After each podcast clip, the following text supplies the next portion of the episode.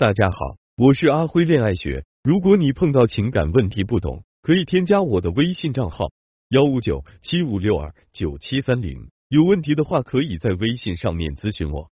最近来找我的不仅有出轨离异的男人，还有很多耐不住寂寞劈腿的女人。我只是犯了全天底下男人都会犯的错啊！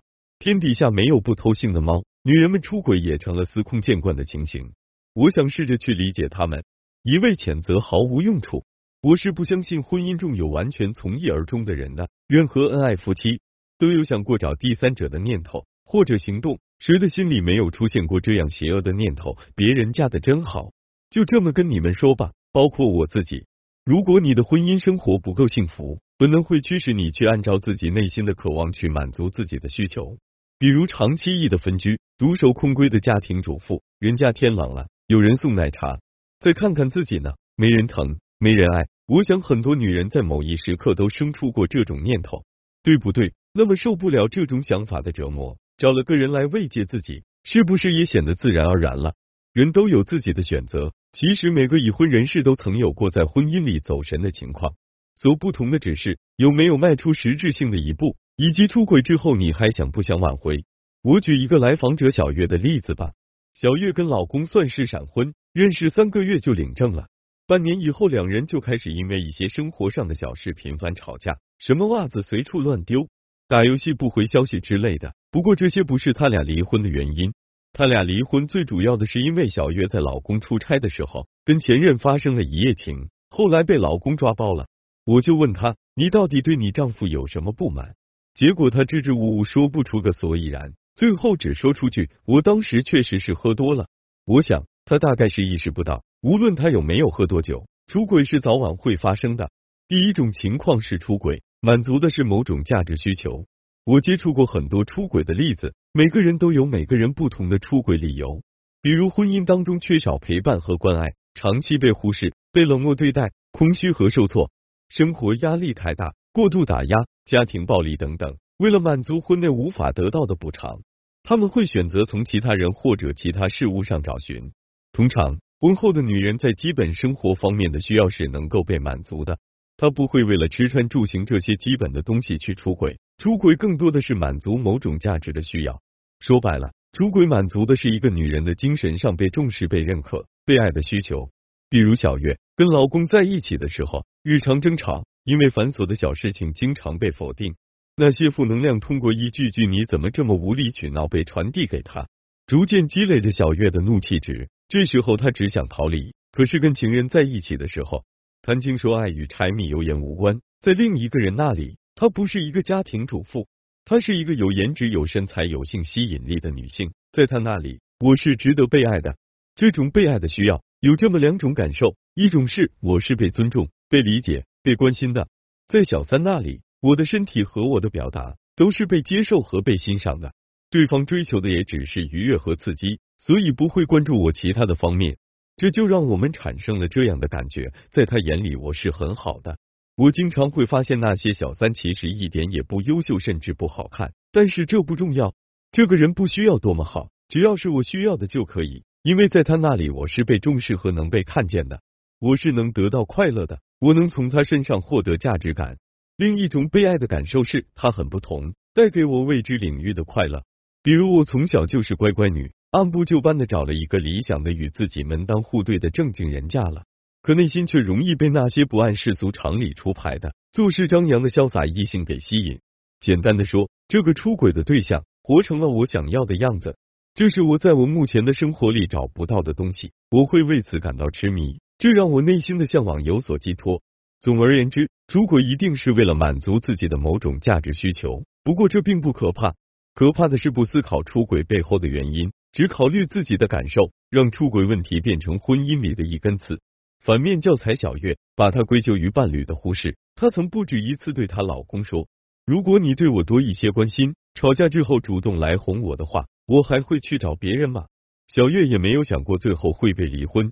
第二种是我出轨了，但不想离婚，因为婚姻才是安全感的真正来源。大多数人不会在出轨后选择离婚，因为小三如衣服，原配才是手足。跟原配之间的感情牵扯的东西太多，彼此的父母、亲朋好友、孩子、物质和人际圈子等等，这些东西构成了一场婚姻，一个小家庭带给我们的安全感。在马斯洛的需求理论当中，安全需求是更基本的需求。婚姻给我们的安全感和归属感，是情人带来的价值感所不能比的。所以，很多出轨的人最后依然会回归家庭，不离婚，因为安全感作为更基本的需求，战胜了价值感需求。很多人认为男人出轨的成本很低的，其实我很理解这些做错事的人的心态。你想想，离婚带来的将是未知的恐惧，跟情人在一起本来就是一时的快意。或许还隐含着一些对伴侣的报复，可真到了谈离婚的那一天，你难道不会感到后悔和不舍吗？然而，这种后悔带来的愧疚感和羞耻感，总是会表现出不同程度的攻击性。就像小月，明明是想挽回，可一出口就变成了埋怨和争吵。在这里，我真的要提醒一下各位，婚姻不是儿戏，你可以有自己的情绪，但不可以随时随地的出口伤人，尤其是在自己理亏的前提下。结婚跟恋爱太不同了，你真的不能要求结婚以后还想谈恋爱一样。恋爱是什么？是你爱我，我爱你，我们在一起快乐就好。但是婚姻是什么？是更多的宽容和责任，是赚钱养家的压力，是实实在在的一场用心经营的亲密关系。也就是说，情人的定位是让你开心，而婚内的这个人是负责承担你婚后人生的一切事物。所以在这儿呢，你不妨闭上眼睛想一下，自己到底想要什么。什么才是最重要的？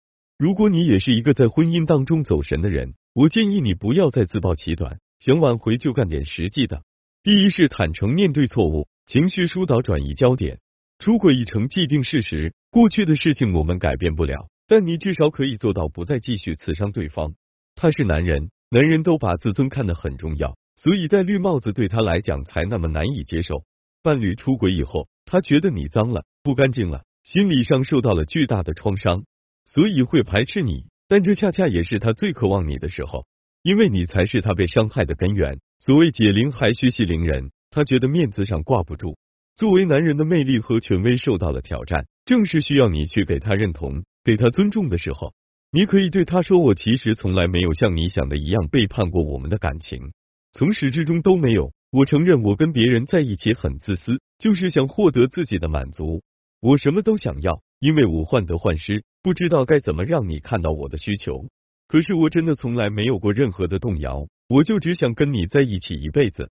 你说我渣也好，你说我婊也好，你说我什么都好，就是不用这么绝情。